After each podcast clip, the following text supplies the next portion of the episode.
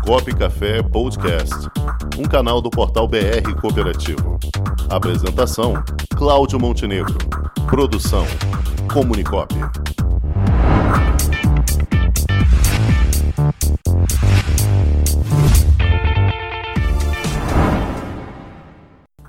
Com o consultor Paulo Campos, nosso amigo Paulo Campos. Como vai, Paulo? Opa, e aí, como é que tá, Montenegro? Tudo bem? Tudo e aí, Rangel? Tudo ótimo. aí, tudo? Perfeito. Falamos que seu quadro é o mais aguardado que pipoca, mas no seu caso é mais do que chimarrão, né? É, chimarrão, é. Sem chimarrão não vai. Como é que estamos? Tudo bem? Tá certo, tudo jóia. E então, Paulo, o que temos de notícias hoje?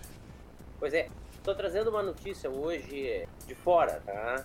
Para contextualizar um pouco, aí, é, lá pelos anos de 2012, nós é, construímos um, um conjunto de eventos, seminários e palestras, encontros do transporte. Na época, é, se fez conjuntamente transporte de carga e transporte de passageiros.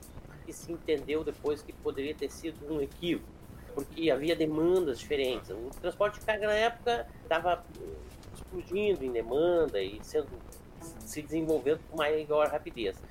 E o transporte individual de passageiros estava sofrendo restrições por conta da chegada dos aplicativos. Então a, as demandas eram diferentes.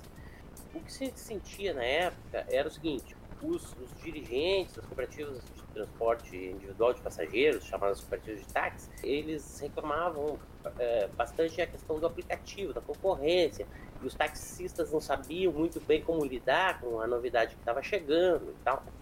Enfim, hoje nós temos uma leitura histórica e a gente reconhece como tudo na vida, você tem que dar um certo tempo. Existe um momento para entrar e interceder em benefício de alguma coisa. Ou isso serve para tudo, inclusive para a própria vida pessoal dos indivíduos, né?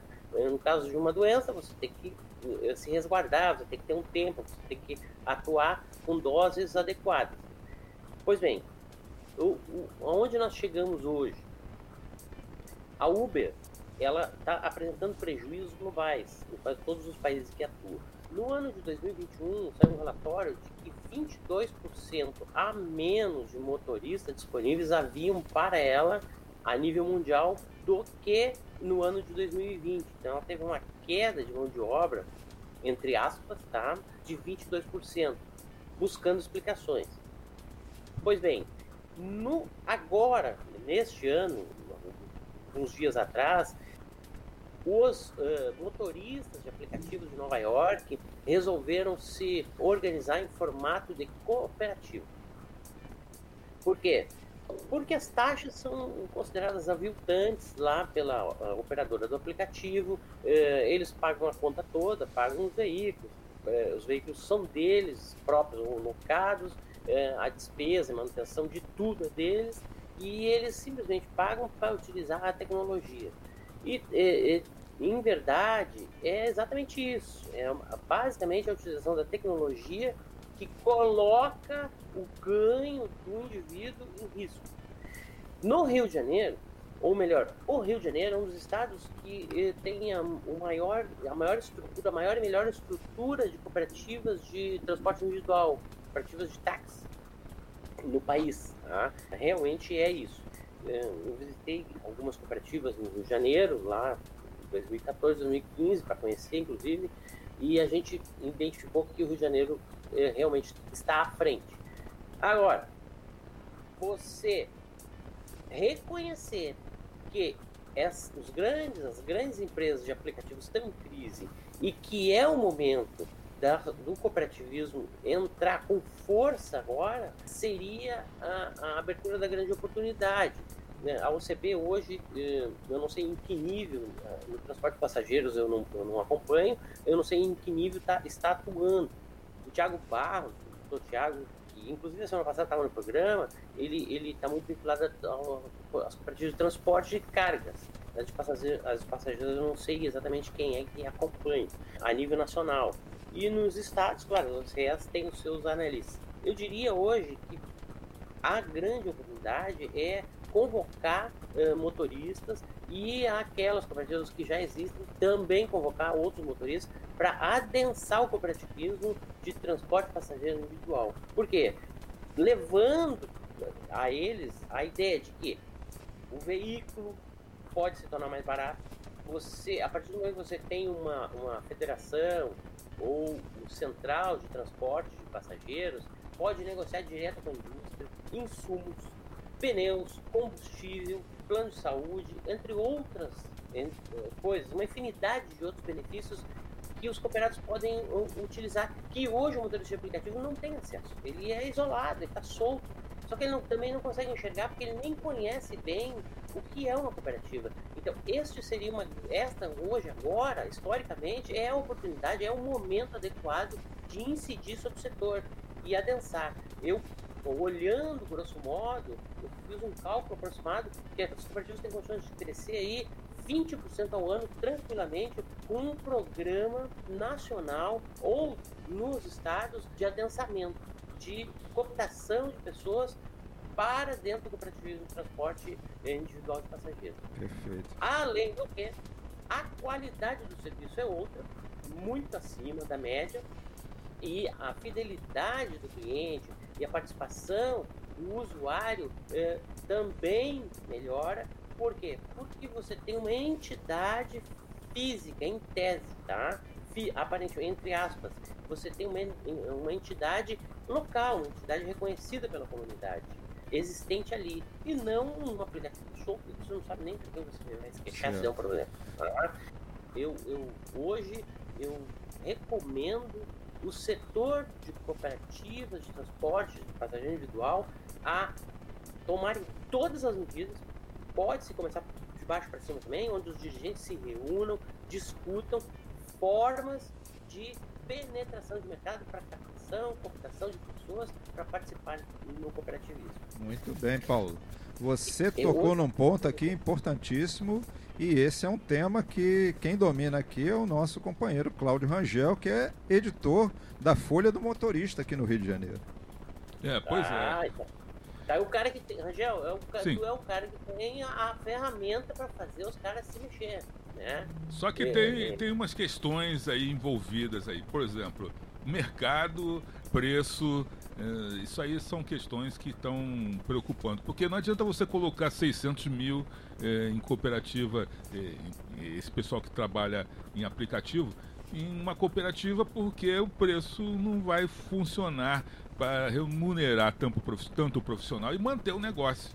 É, o que se constata, é, constata, justamente porque esses aplicativos estão aí passando por apertos, porque eles estão disputando sempre com preço abaixo do mercado e abaixo de custo. E isso está, vamos dizer, é, fazendo um dumping em cima dos taxistas também que não querem, é, sabem que não dá para fazer mais barato do que eles fazem. É, de repente até pode, mas não tão barato, porque uh, o, o, custo de ter um carro, ter um, de ser um seguro para o passageiro ou de ter umas condições ideais de trabalho, eles não vão funcionar tão adequadamente. Ou seja, esses aplicativos estrangeiros entraram num buraco ali, uma brecha da legislação e acabaram por prejudicar todo um sistema. E outra coisa, não é só o táxi que está sendo prejudicado por isso, também tem os ônibus, os trens, os metrôs, ou seja, o sistema todo está sendo quebrado por aplicativo.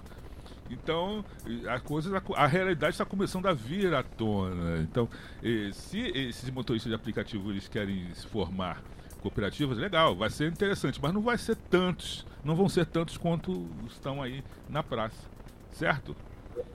Pode ser. Talvez tu tenha razão por ser especialista da área. Mas eu tenho um questionamento para te fazer. Você ter, vamos fazer um cálculo, você ter lá 10 mil veículos a nível nacional para adquirir. Vamos pegar o transporte de carga, que é o paralelo para entender. 10 mil veículos para você adquirir pneus, adquirir peças, adquirir, fazer convênio de saúde, fazer convênio para compra de veículos direto. Você tem uma outra lógica. Transporte de cargas hoje, na taxa administrativa das operações, as cooperativas não conseguem ganhar dinheiro, não ganham dinheiro. Agora, no insumo, pelo volume, uma frota de 4, 5 mil carretas, por exemplo, que é um caso do, do transporte de carga, no volume do combustível, com uma taxa baixa, você faz dinheiro. E eu acho que é meio por aí, não o transporte só em si. O transporte é a atividade principal, mas a forma de se ganhar dinheiro também nas atividades auxiliares do ato cooperativo.